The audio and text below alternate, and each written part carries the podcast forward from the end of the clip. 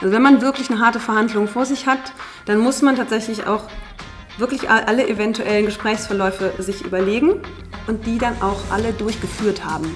Wie du das im Vorfeld deiner Verhandlung umsetzen kannst, welchen Einfluss deine Stimme und die Stimme deines Gegenübers auf das Verhandlungsergebnis haben, das erfährst du beim heutigen Blick über die Tischkante mit Ina Hagenau, einer der Gründerinnen von Stimmste. Ich bin Andreas Schrader und du hörst den PM-Podcast Besser verhandeln.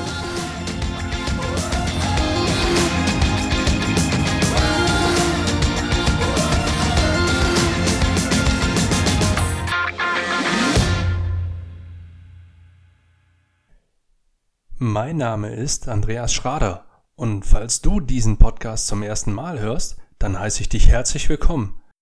Wenn ich nicht gerade unterwegs bin, um Interviews wie das heutige aufzuzeichnen, dann unterstütze ich Unternehmer, Gründer sowie Fach- und Führungskräfte dabei, ihre Ziele zu erreichen, indem sie besser verhandeln. Wenn du einmal testen möchtest, wo du stehst, dann lass uns doch mal miteinander verhandeln. Natürlich nur, wenn du dich traust. Der heutige Blick über die Tischkante ist eine Premiere, denn mit Ina Hagenau hörst du zum ersten Mal eine weibliche Stimme in meinem Podcast. Böse Zungen behaupten, dass das auch der Grund dafür ist, dass dies die bisher längste Folge sein wird. Nein, Spaß. Ina hat einfach eine Menge guter Tipps parat und wir sprechen nicht nur über das Thema Stimme, sondern auch über ihre Erfahrungen als Gründerin. Ich habe jedenfalls einiges dazugelernt und bin fleißig dabei, meine Stimme dahingehend auch zu trainieren. Außerdem achte ich jetzt auch viel mehr auf die Stimme meiner Gesprächspartner. Ich finde es beeindruckend, welche Schlüsse man daraus ziehen kann und merke, dass ich dadurch insgesamt noch besser wirke und die Kommunikation auch außerhalb meiner Verhandlungen auf einem spürbar höheren Niveau ist. Also, hör gut zu. Ich bin mir sicher, dass du wieder mal einiges für dich mitnehmen kannst. Ich sitze jetzt hier im, im wunderschönen Aachen. Es ist heute sonnig, definitiv. Und meine Gesprächspartnerin für heute ist die Ina Hagenau. Ina hat zusammen 2015 mit ihrer Schwester das Institut Stimmste gegründet, äh, mit Sitz in Düren. Und die beiden fokussieren sich darauf, die Sprech- und Singstimmen zu trainieren von ihren Teilnehmern. Und ich möchte jetzt heute darauf eingehen, welche Macht die Stimme in einer Verhandlung hat. Und dafür ist Ina eine sehr, sehr geeignete Gesprächspartnerin. Ina, was verrät dir meine Stimmlage jetzt gerade über meinen Gemütszustand? Also ich merke, dass du jetzt gerade zum Beispiel etwas angespannter bist als gerade in unserem informellen Vorgespräch. Das höre ich daran, dass du öfter stockst und äh sagst und deine Stimme ist auch minimal höher, als sie vorhin war. Mhm. Okay, gut. Dann kommen wir mal dazu, wieso du sowas weißt. sagen wir mal, ungefähr fünf Dinge, die wir und unsere Hörer so über dich wissen sollten, damit wir auch nachvollziehen können, wieso du gerade so eine Aussage treffen kannst. Okay, also ich bin studierte Sängerin. Äh, ich habe in, äh, in Arnheim Jazz- und Popgesang studiert. Bin also eigentlich Musikerin auch ähm, von Hause, äh, von Hause aus ähm, und habe ähm, eben 2014 das erste Mal mit meiner Schwester Astrid die Idee gehabt, die ist Logopädin, dass wir unsere Kompetenzen doch mal bündeln könnten und mal so ein Seminar ausprobieren. Und das hat direkt einen sehr guten Anklang gefunden, vor allem da wir eben sehr verschieden auch vom Typ sind ähm, und wir uns da scheinbar sehr gut ergänzen, sodass die Leute uns gut folgen können und auch die Inhalte gut behalten können. Und dann haben wir ähm, gesagt, okay, dann machen wir jetzt einfach beim Gründungswettbewerb mit, damit wir eine Deadline haben für den Businessplan. Und haben dann den Businessplan geschrieben, sind dann in dem ähm, Gründungswettbewerb hier in Aachen, AC Quadrat, äh, ziemlich weit gekommen, unter die besten zehn. Und haben dann ähm, gesagt, okay, wenn wir das quasi so bescheinigt bekommen haben, dass unsere Geschäftsidee scheinbar was taugt und eine Zukunft hat, dann gründen wir jetzt. Und haben dann kurz entschlossen, äh, unsere Jobs gekündigt. Das heißt, die Astrid ist aus ihrer logopädischen Praxis rausgegangen, äh, in der sie noch gearbeitet hat. Und ich habe meine Honorarjobs bei den Musikschulen gekündigt. Und ähm, wir haben dann äh, im August 2015 Stimmste gegründet. Mhm. Genau. Wer sind so eure Kunden? Das ist sehr, sehr unterschiedlich tatsächlich. Also wenn wir jetzt mal bei den Sprechtrainings bleiben, was ja so der, dieser berufliche Kontext ist da fast immer gegeben sind das berufstätige Menschen, meistens zwischen 25 und 50, die merken, sie kommen mit ihrer Stimme an irgendeine Grenze, entweder Grenze der Belastbarkeit, Grenze der Durchsetzungskraft, also die wünschen sich mehr Autorität, mehr gehört werden, mhm. oder Grenzen beim Überzeugen. Und da ist es oft ein, kein, gar kein Problem in der Stimme, sondern, und das machen wir ganz, ganz äh, intensiv, ein Problem der äh, inneren Einstellung. Also da in diesem Fall des Selbstbewusstseins. Mhm. Okay.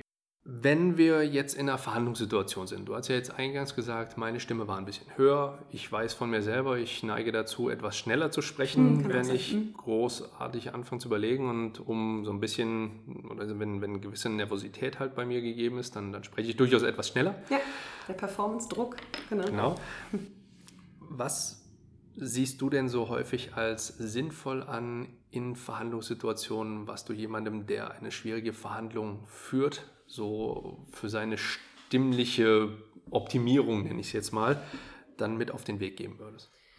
Also für, da ist, finde ich auch wieder ganz wichtig, dass man das Ganze ganzheitlich anschaut. Viele Stimmtrainer sagen, ja, da musst du deine Stimme aufwärmen, damit du auch wach klingst und so. Da, das unterschreibe ich auch sofort. Aber ich glaube, in harten Verhandlungen oder in Situationen, in denen Nervosität was ist, was uns quasi wirklich ins Boxhauen jagen kann oder uns den Boden unter den Füßen wegziehen kann, vor allem dann eben den stimmlichen Boden, ist es wichtig, dass wir schauen, wel mit welcher inneren Haltung gehe ich in so eine Verhandlung. Wie stark fühle ich mich? Warum halte ich diese, also halt, werde ich dieses Gespräch führen? Mit wem führe ich das? Wie ist unsere Beziehung? Also mich da mental sehr detailliert darauf vorbereiten, auch vor allem dann schauen, wer bin ich denn eigentlich? Was ist hier meine Rolle? Und ganz, ganz besonders aufzupassen, dass man eben nicht in so einer Verhandlung in eine Opferrolle rutscht. Denn sobald man in der Opferrolle ist, ist es schwierig, da wieder rauszukommen und wieder Boden unter den Füßen zu gewinnen und sein Selbstwertgefühl wieder zu bekommen, wieder sich wiederzuholen. Kannst du anhand der Stimmlage erkennen, ob sich jemand in einer Opferrolle befindet? Ich finde, die Erfahrung macht immer da besonders viel aus einfach mal im Radio mal hören, wer hat gerade die Oberhand in der Diskussion. Ähm, Schauspieler mal beim Fernsehen einfach mal die Augen zumachen, mal zuhören, ob man nicht ganz deutlich hört, wer hier gerade die Oberhand hat in dem mhm. Gespräch, in dem Streitgespräch beispielsweise oder in der Diskussion. Es gibt da verschiedene Parameter. Es ist nicht nur die Stimmlage oder der Tonfall, in dem, in dem jemand spricht, sondern es ist zum Beispiel auch sind solche Sachen wie Tempo. Oft kann man auch nach Formulierungen schauen, das geht so ein bisschen über unser Thema hinweg noch, also äh, darüber hinaus, um es besser zu sagen. Mm, beispielsweise, wenn jemand sehr viele negative Formulierungen verwendet oder es gibt bestimmte Schlüsselwörter, die dann eher auf eine schwache Position hinweisen. Genau. Das bedeutet, wenn jemand seine Phrasen, würde ich jetzt mal sagen, oder Floskeln, sagt man ja auch schon mal häufig, auswendig gelernt hat, Erkennst du dann anhand der, der Stimmlage, wenn du dir jetzt einfach zehn verschiedene Interviews anschaust, wo immer das Gleiche gesagt wird, ob der jetzt gerade emotional aufgeladen ist, ob der jetzt gerade überhaupt nicht das meint, was er da sagt, oder wie könntest du das darstellen? Ja, das merkt man schon.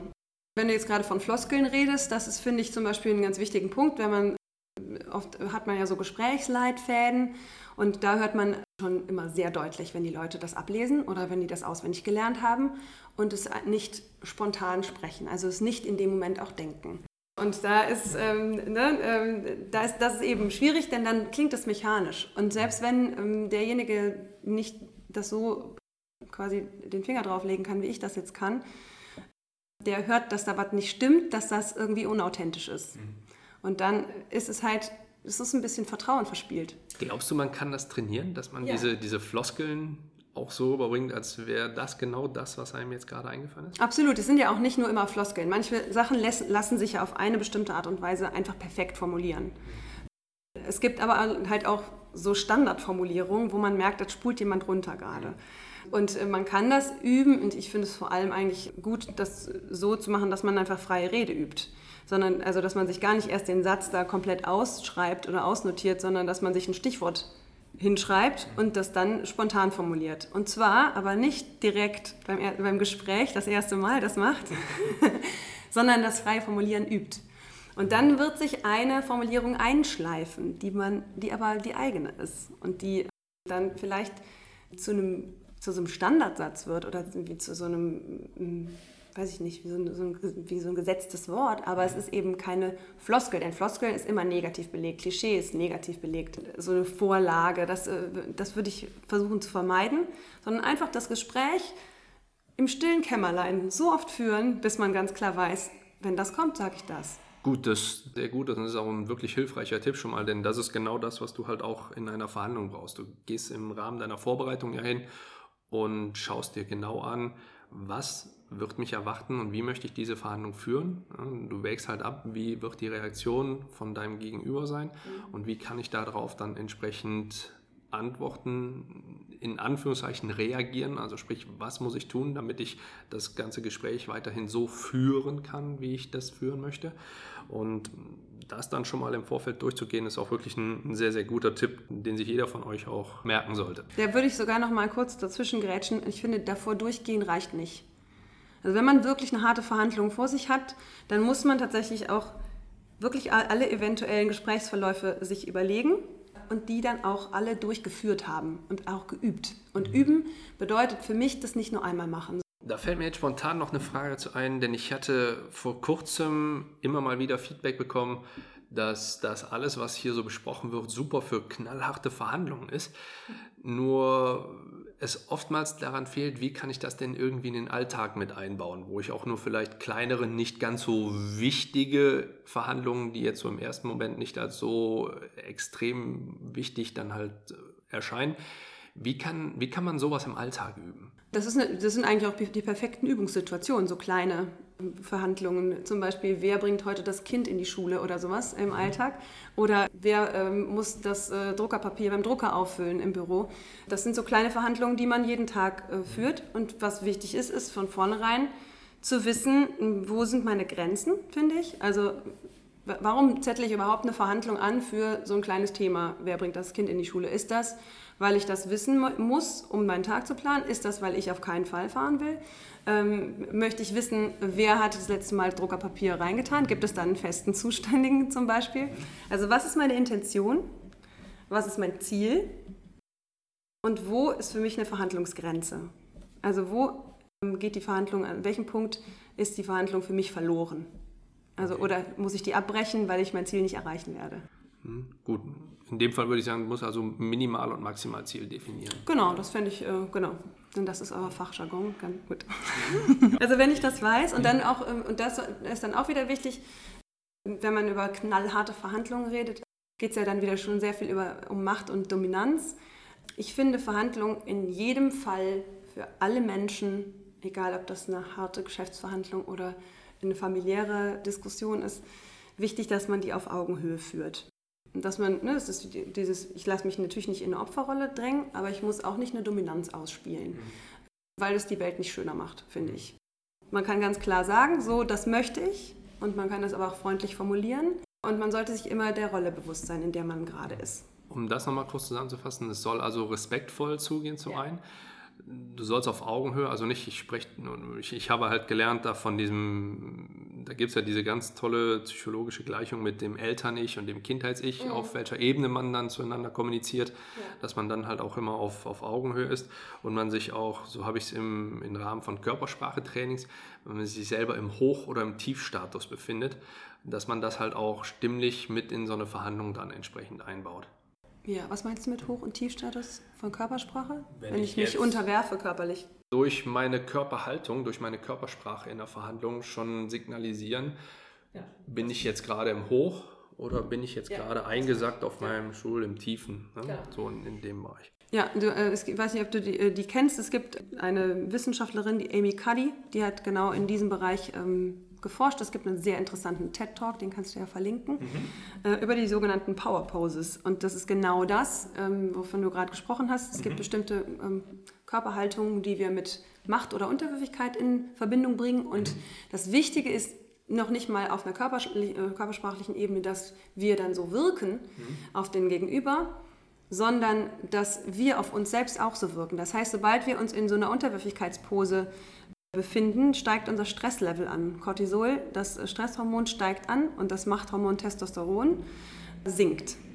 Und sobald wir uns in einer Machtpose befinden, also aufrecht sitzen, der Oberkörper ist geöffnet, wir sind sogar vielleicht entspannt zurückgelehnt oder wir stehen aufrecht mit breitem Oberkörper, signalisiert das unseren Hormondrüsen, hier wird gerade Dominanz ausgespielt und mhm. Testosteron steigt und das Cortisol sinkt. Das heißt, das wäre zum Beispiel auch ein ganz konkreter Tipp, den ich, der immer anwendbar ist, denn der ist schon, das wirkt schon nach zwei Minuten bevor man in eine harte Verhandlung geht, ob das jetzt am Telefon ist, dann macht man das zu Hause, wenn man, bevor man anruft. Oder wenn man in irgendjemandem jemandes Büro sich trifft, dann geht man vor auf Toilette. Toilette ist ein wichtiger Ort, um sich vorzubereiten und stellt sich in so eine Machtpose und lässt diese Machtpose auf sich wirken, damit man in einer starken Position in diese Verhandlung geht. Statt irgendwie auf dem Flur zu sitzen und gekrümmt nochmal in sein Smartphone zu schauen oder in sein Tablet oder auf die Unterlagen, und damit unbewusst das Cortisol hochzupeitschen, mhm. lieber sich nochmal ganz bewusst aufrecht hinstellen, die Atmung vertiefen, um eben eine entspannte Stimme zu haben. Denn eine entspannte Stimme signalisiert immer Entspanntheit im Ganzen. Und Entspanntheit bedeutet, der hat nichts zu verbergen, mit dem ist alles in Ordnung. Das ist cool. Jetzt bist du neben deiner Funktion, nenne ich es jetzt mal, oder deinem Dasein als Trainerin natürlich auch noch Unternehmerin, mhm. ja, gemeinsam mit deiner Schwester. Jetzt hast du die Herausforderung, dass du als junge Business Lady oder ihr beiden als, als junge Business Ladies Menschen anspricht, die noch, ohne es jetzt mal, oder sagen wir es mal diplomatisch gesehen, euch mit Sicherheit nicht im ersten Moment auf Augenhöhe wahrnehmen.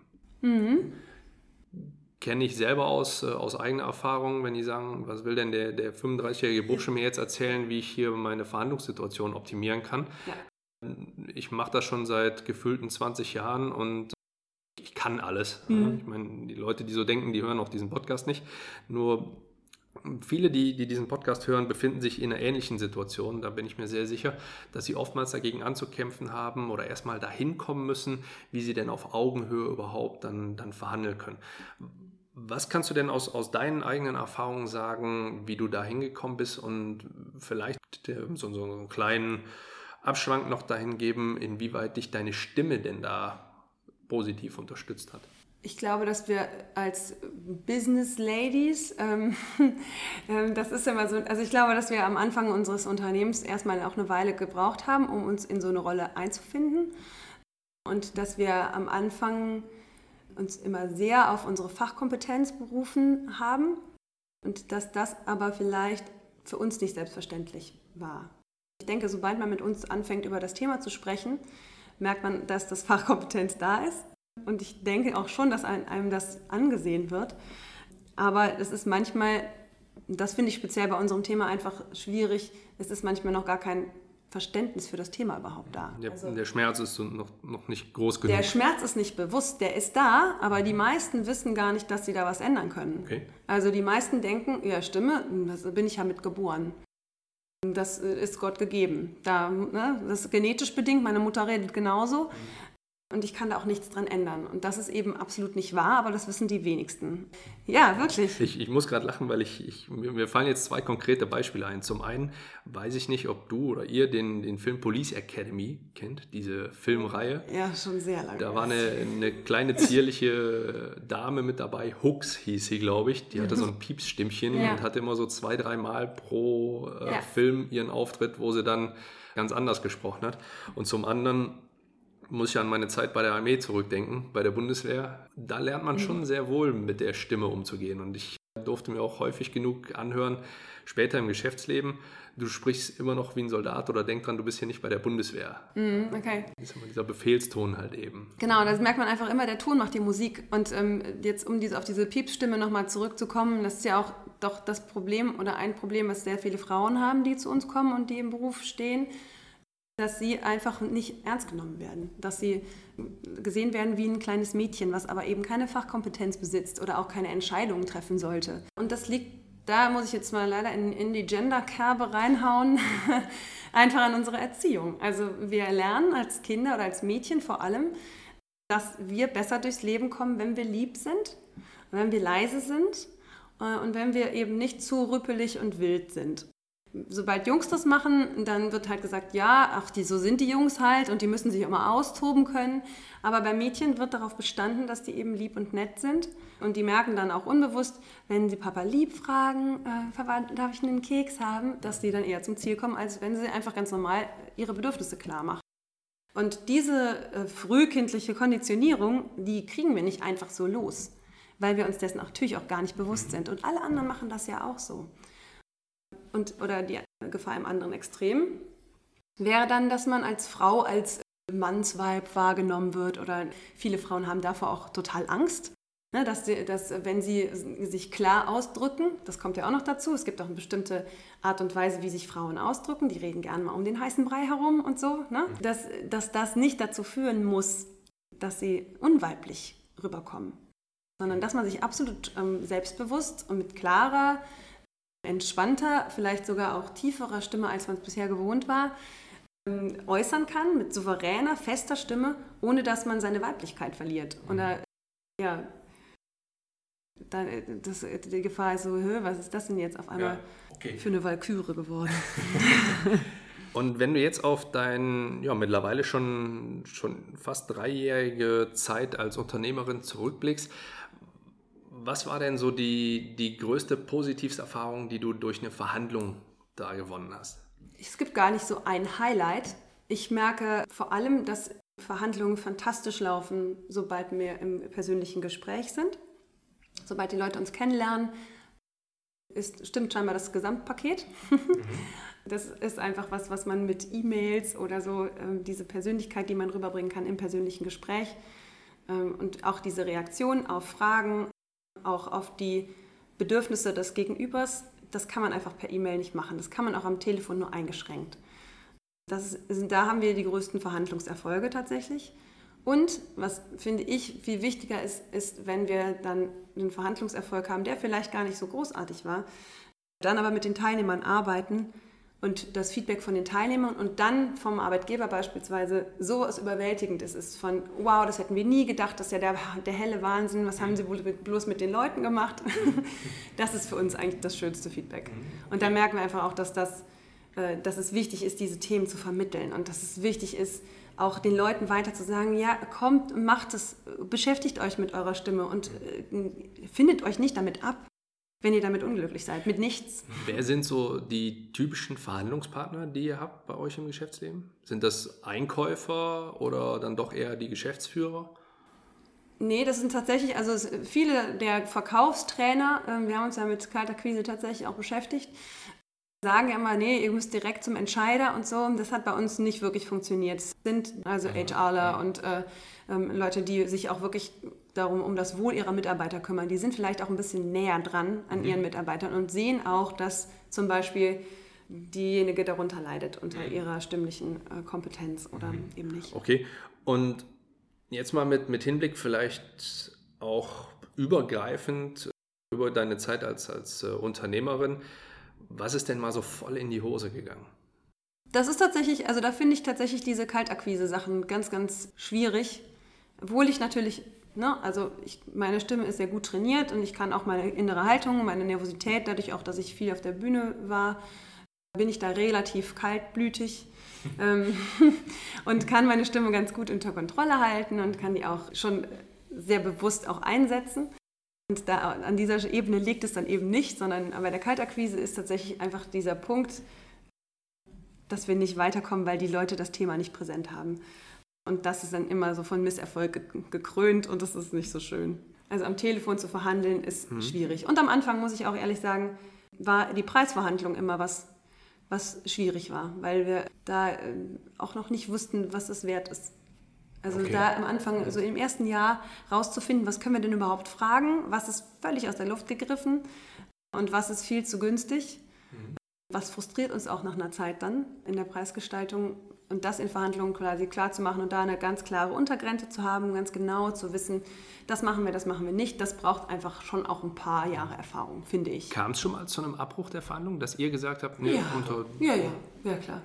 Ja, das sind auch oft, ähm, oft sind das auch ähm, gemeinnützige Organisationen, dafür die haben wir schon so einen bestimmten Spezialpreis. Aber wenn die nur bereit sind, 150 Euro zu bezahlen für ein Training, was soll ich denn da sagen? Also hm. da kann man halt, also ja, da, das geht halt nicht. Also ne, mittlerweile sind wir auch an so einem Punkt angelangt, wo wir einfach sehr, sehr viel arbeiten und wo wir einfach auch dann sagen, so, wir machen das nicht mehr für nichts, mhm. weil wir halt auch eigentlich ganz gerne mal einen Tag mit unserer Familie verbringen würden. Mhm. und so.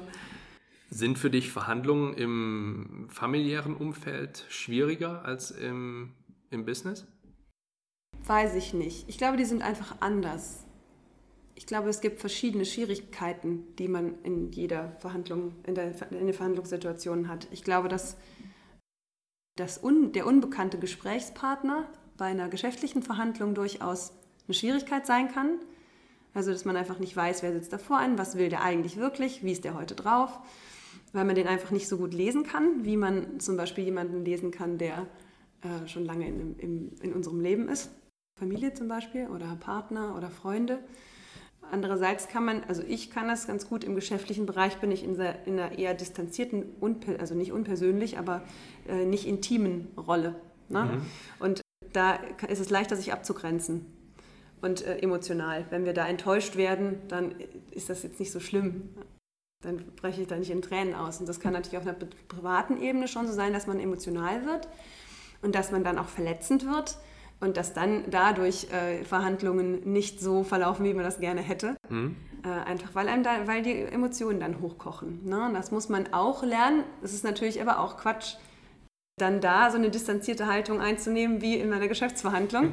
Ich glaube, da wird die Verhandlung auch nichts werden. Also da wirklich auch wieder ganz klar zu wissen, mit wem spreche ich da, was ist das Ziel. Ähm, da ist vielleicht auch das Stichwort gewaltfreie Kommunikation dann nochmal so ein Punkt, dass man da sagt, okay, ich möchte denjenigen in einem Streit nicht verletzen, ich möchte das Thema klären, aber ich mhm. möchte nicht mit Beleidigungen um mich werfen. Mhm. Eben zu gucken, ich, wie kann ich ähm, auch vielleicht zu einem bestimmten Zeitpunkt sagen, so, wir kommen jetzt hier nicht weiter, wir tun es nur gegenseitig weh oder so. Oder wir äh, drehen uns im Kreis und keiner will nachgeben. Hm, wir brechen die Verhandlung jetzt hier ab. Mhm. Natürlich nicht so gesagt. Kann man auch. Kann man auch. Äh, und dann das irgendwie zu vertagen und sagen, so, lass uns noch mal eine Nacht drüber schlafen oder ähm, vielleicht brauchen wir jemanden, der mit uns darüber spricht oder so. Mhm. Mhm. Würdest du sagen, wenn ich das Ganze jetzt zusammenfassen würde, zum einen die Stimme ist eigentlich der entscheidende Faktor, den du halt für eine Verhandlung brauchst. Und du solltest definitiv im Rahmen deiner Vorbereitung nicht nur dich auf die reinen Fakten und auf deine Körpersprache und auf dein Gegenüber einstellen, sondern auch noch garantiert den Fokus mit auf deine Stimme legen. Gerade wenn es um das Thema Nervosität geht, ist es ja ein extrem entscheidender Faktor, den auch ich sag mal, vielleicht sogar ungeschulte gegenüber relativ schnell dann durchschauen. Ja, absolut. Und geschulte Menschen, die dir dann gegenüber sitzen, sind vielleicht auch ein Stück weit dann eher beeindruckt davon, wie souverän du auftrittst, wenn du das eben genau unter Kontrolle hast. Mhm. Und wenn du selber in dem Bereich geschult bist, bringt es dich enorm weiter, wenn du halt auch eben genau siehst, dass diese souveränen Leute, die schon gefühlt 20 Jahre diese Verhandlungen führen, eben genau mit den gleichen Problemen ne, nennen wir es einfach mal genau mhm. so, dann auch zu kämpfen haben. Du hast ein, eine ganz bestimmte Floskel, sage ich jetzt mal, genannt. Der Ton macht die Musik. Ja. Ähm, mhm. Ich muss zusätzlich grinsen, weil du halt Gesang studiert hast. Dann ja. das vergibt, das, das verleiht dem Ganzen nochmal einen, einen etwas anderen Beigeschmack klingt jetzt auch negativ, aber äh, im, im positiven Sinne. Zusammenfassend jetzt also Zusammenfassung der Zusammenfassung mhm. von, von dem, was, was man jetzt so gehört hat. Es ist also extrem wichtig, dass du den Fokus auf die Vorbereitung legst für Verhandlungen im Allgemeinen, mhm. mit in deine Vorbereitung aber auch eben genau die Stimme mit einbaust. die Stimme und vor allem die Persönlichkeit dahinter. Also mhm. ich, die Stimme ist ein Organ, die funktioniert eigentlich von selber. Und die funktioniert intentional, das bedeutet, wir können die nicht eigentlich so motorisch steuern, diese mhm. Stimmfunktion. Das heißt, die Stimme reagiert sofort und unmittelbar auf Emotionen. Der andere Faktor, der eben die Stimme beeinflusst, ist eben die Atmung. Die mhm. Stimme funktioniert nur mit Atmung. Stimme ist eigentlich bewegte Luft. Also in, auf unserer Ausatmung funktioniert die mhm. Stimme. Und in dem Zustand, in dem sich unsere Atmung befindet, befindet sich auch unsere Stimme. Mhm. Und ähm, jeder, der das äh, schon mal miterlebt hat, so eine angespannte Situation in irgendeiner Form, merkt, äh, er spannt den Bauch ganz fest an. Wenn man das macht und wenn man das festhält, und das ist einfach so ein uralter evolutionärer Reflex, den wir haben, das Schutzschild wird quasi angespannt, damit uns keiner in den Bauch boxt oder mit dem Speer da rein äh, mhm. die Eingeweide rausreißt oder was weiß ich. Und mhm. wir machen uns außerdem damit bereit, mit der erhöhten Körperspannung zur Flucht oder Kampf, ne? Fight or Flight, äh, oder zur Not totstellen, geht auch noch. Alles aber nicht so günstig für die Stimme. Mhm da einfach nochmal äh, bewusst darauf zu achten, dass man immer wieder, und das wird immer wieder auch von selbst passieren, ohne dass man es merkt, dass er sich wieder anspannt, immer wieder den Bauch loslassen, ganz bewusst. Das finde ich in diesen Situationen, ähm, die nervös, nervös machen, den besten Tipp. Immer wieder einfach gucken, ist mein Bauch angespannt? Ah ja, ist er. Mhm. Und dann wieder loslassen. Mhm. Äh, dazu gehört dann natürlich auch, dass man geeignete Klamotten trägt. Also vielleicht nicht das engste Kleidchen anzieht oder nicht die engste Hose in so einem fiesen Verhandlungsgespräch, mhm. äh, sondern sich so anzieht, dass man Luft hat, dass, mhm. man, äh, dass der Bauch sich wirklich auch ausdehnen kann. Denn die Lungen dehnen sich nach unten aus und verdrängen die Organe. Und ähm, wenn das nicht passiert, dann hängt die Atmung oben im Brustkorb. Mhm. Und dann merken wir mit zunehmend, also ihr hört es jetzt okay. wahrscheinlich mhm. sehr ja. deutlich, weil ihr auch äh, wirklich nur auf meine Stimme hören könnt. Wenn ich nur so schnapp atme, dann wird meine Stimme automatisch höher, weil der Kehlkopf wird hochgedrückt und es entsteht eine Spannung äh, in den Muskeln drum, drumherum. Und ich klinge nervöser und ich klinge aufgeregt. Und wenn ich den Bauch wieder loslasse und die Atmung wieder tiefer gehen darf, mhm. dann gehen meine Schultern wieder runter, dann geht mein Kehlkopf, kann sich wieder absenken mhm. und alles entspannt sich und man klingt wieder entspannt und souverän. Okay. Genau. Eine letzte Frage, die mir gerade noch eingefallen ist. Kannst du oder kann man und wenn ja, wie anhand der Stimme hören, ob jemand blufft oder lügt? Ich glaube, das kommt darauf an, wie schlecht jemand lügt. Ich glaube, richtig, richtig gute Lügner glauben einfach das, was sie sagen. Und dann lügen sie eigentlich technisch nicht. Okay. Und dann, hm? ne, äh, dann, dann hört, hören wir es nicht.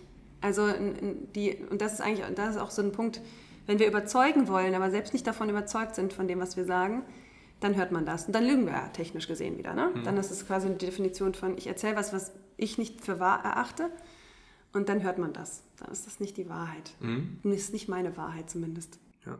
Okay, gut.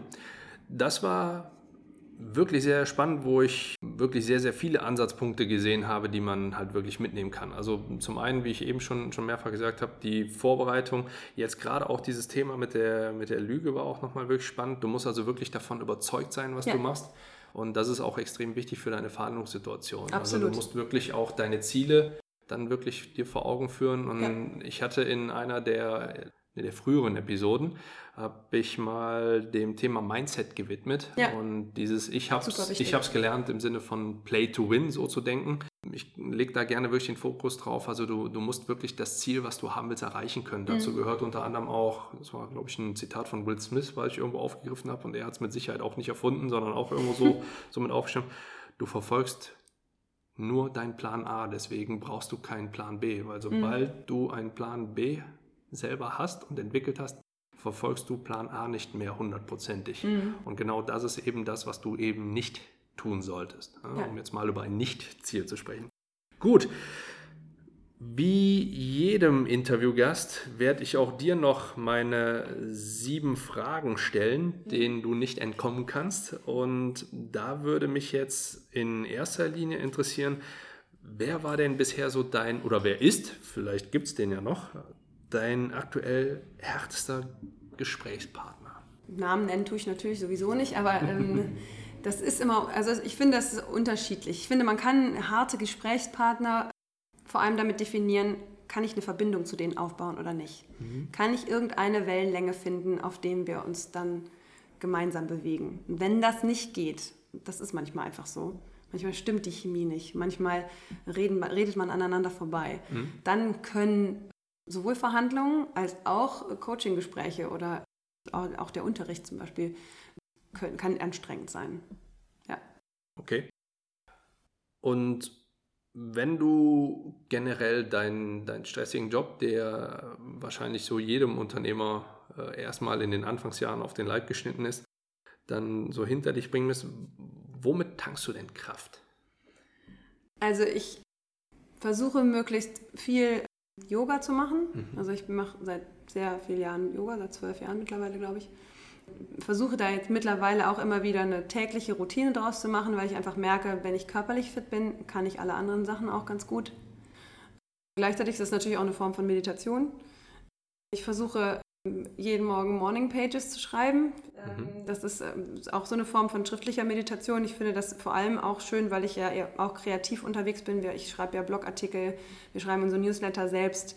Äh, der ist auch immer relativ umfangreich. Ähm, ich schreibe aber auch meine eigenen Songs und merke, dass wenn ich diese Morgenseiten schreibe, ich kann das jedem nur empfehlen. Es gibt auch, das ist auch echt ein Produktivitätstool, weil man so ein bisschen so einfach so den Abfluss leer macht mhm. morgens früh. Also man sollte es möglichst machen, nachdem man aufgestanden ist direkt und dann drei Seiten einfach Stream of Consciousness, also alles, was einem in den Sinn kommt. Und wenn es dreimal ist, ich weiß nicht, was ich schreiben soll, ich weiß nicht, was ich schreiben soll, drei Seiten, den auf vier Seiten einfach runterschreiben und das war's. Mhm. Dann zumachen und nie wieder lesen.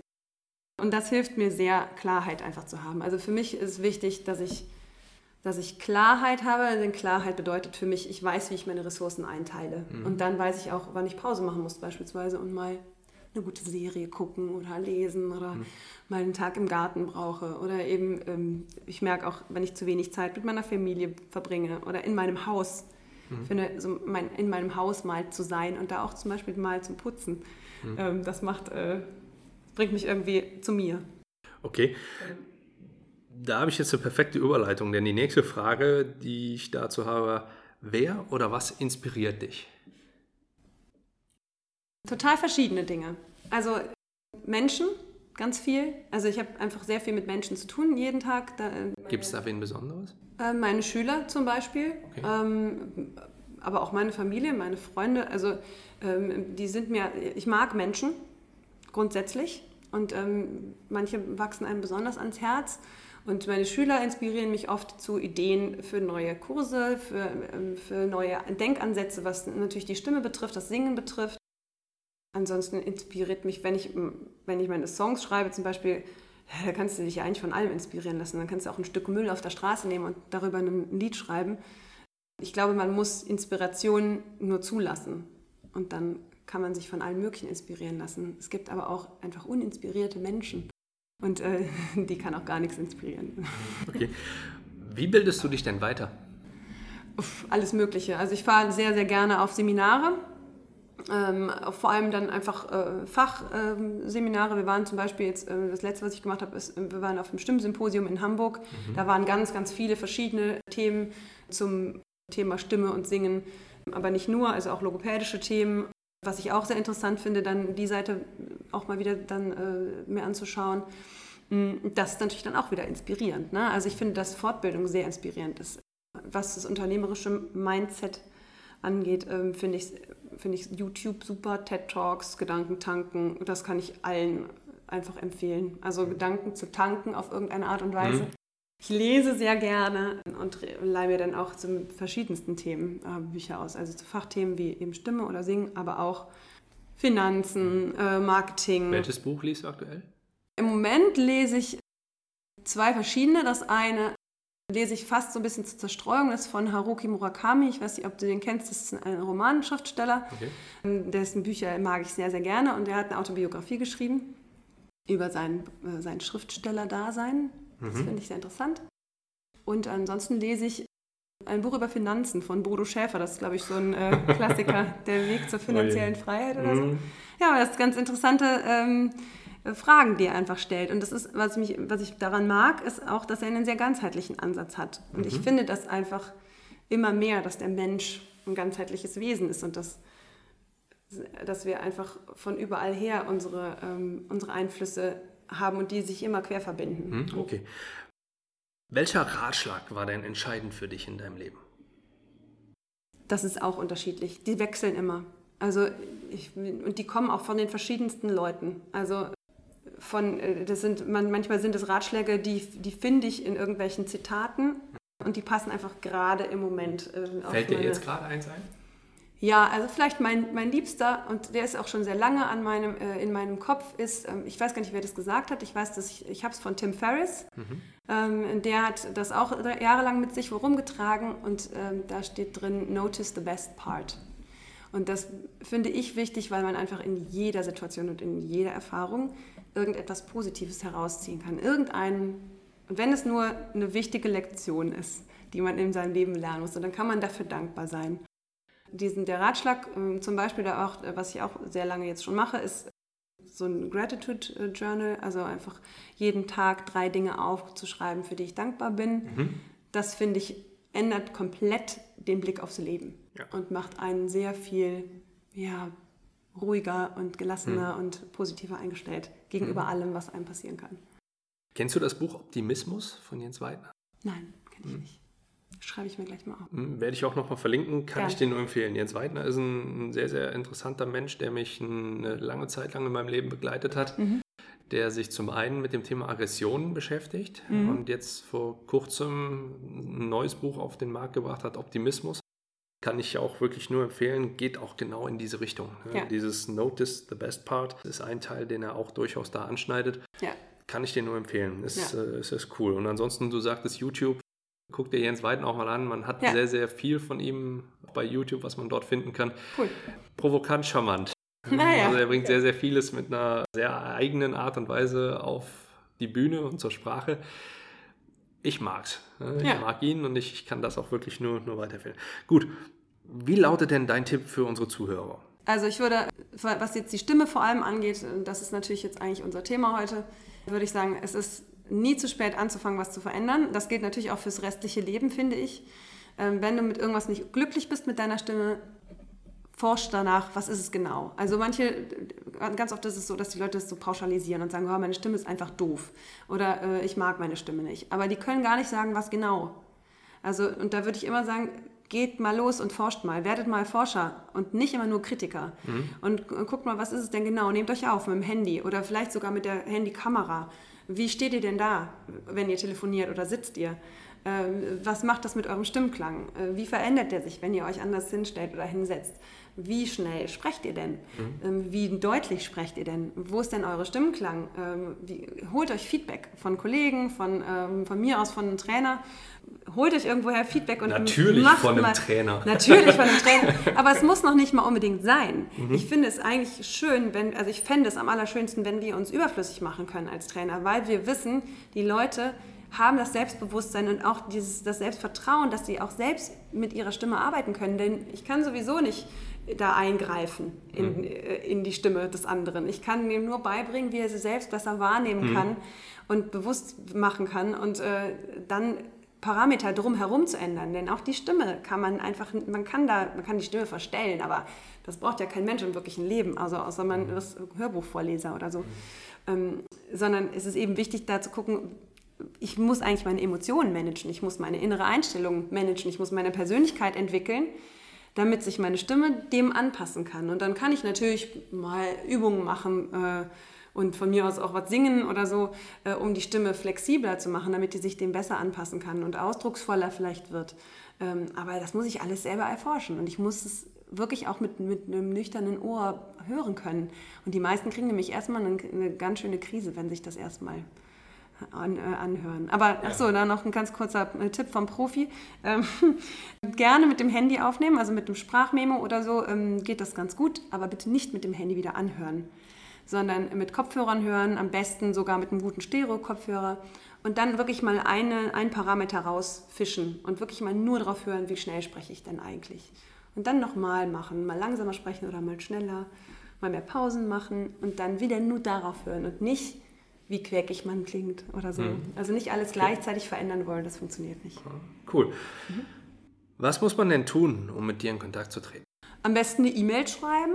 Also wir haben eine gemeinsame E-Mail-Adresse, das ist mail.stimmste.de. Mhm. Ihr könnt auch einfach mal gucken bei stimmste.de, was da sonst so zu finden ist. Wir haben einen sehr ausführlichen, umfangreichen Blog mittlerweile zu allen möglichen Themen. also über 100 Blogartikel haben wir mittlerweile geschrieben in diesen drei Jahren. Da könnt ihr auch schon ein bisschen was über unsere Haltung und ganz viele praktische Tipps auch und Übungen rausziehen. Wir sind außerdem auf Facebook. Man findet uns auch auf Xing, und aber auf Facebook sind wir sehr. Gut, das, das werde ich alles soweit verlinken. Das heißt, wenn man mit dir in Kontakt treten oder beziehungsweise mit euch in Kontakt treten möchte, kann man hier den Link über die Show Notes dann folgen genau. und dann auch mit, mit euch direkt dann in Kontakt treten. Sehr gern. Gut, Es gibt noch, noch weitere Ansatzpunkte, wo man mit euch in Kontakt treten kann, denn du hast mir erzählt, ihr habt eine Kooperation mit einem Kinofilm, also sprich ja. mit einer Dokumentation über Menschen, die sich mit oder die generell mit Stimmen arbeiten, mhm. um es mal so zu nennen. Dieser Film heißt Klang der Stimme. Der wird diesen Samstag am 3.11. hier in Aachen im Apollo aufgeführt. Und im Anschluss werdet ihr dort einen Dialog halten. Ja, genau. Und Ansonsten werdet ihr noch ein Intensivtraining hier in Aachen halten am 16. und 17.11., wo ihr Menschen schult und ich sag mal weiterbildet auch, die an ihrem an einem souveränen Auftritt arbeiten möchten, mhm. die sehr sehr viel sprechen im beruflichen oder vielleicht auch im privaten, je nachdem, wo sie es mehr nutzen möchten. Vielleicht auch einen Podcast aufnehmen Absolut. oder Radiosprecher in dem Bereich. Ja. Und das sind auch nochmal Dinge, die werde ich auch nochmal unten mit verlinken. Also wenn das für euch interessant sein könnte, dann, dann gerne mal mit rein. Ich gebe euch den Tipp mit auf den Weg, versucht mal zu verhandeln, was ihr da für euch rausholen könnt bei diesen Trainings. Ich werde es auch nochmal versuchen und mal schauen. Vielleicht sehen wir uns ja dann auch selber persönlich dort vor Ort. Ich würde mich auf jeden Fall freuen. Ich verabschiede mich an dieser Stelle schon mal, sage Ina vielen, vielen Dank für dir. auch das, das sehr, sehr interessante Interview. Und wie so häufig, jetzt habe ich dazugelernt, ich sage nicht mehr direkt, deine letzten Worte werden jetzt kommen, sondern die letzten Worte dieses Podcasts gehören dir. Und ja, ich sage schon mal Dankeschön. Ich wünsche euch viel Erfolg bei euren Verhandlungen und ciao, bis bald. Ina, der J. Ja, vielen, vielen Dank. Danke, dass ich hier sein durfte und ähm, unseren ganzen Inhalt hier mal loswerden durfte. Äh, meine letzten Worte sind eigentlich vor allem, bleibt einfach nett. Seid nett zu euch selber, seid nett zu den anderen Menschen und vor allem meine ich nicht mit nett, dass ihr äh, dann zurückstecken müsst, sondern respektvoll und freundlich. Und dann wird die Welt ein Stückchen schöner. Danke.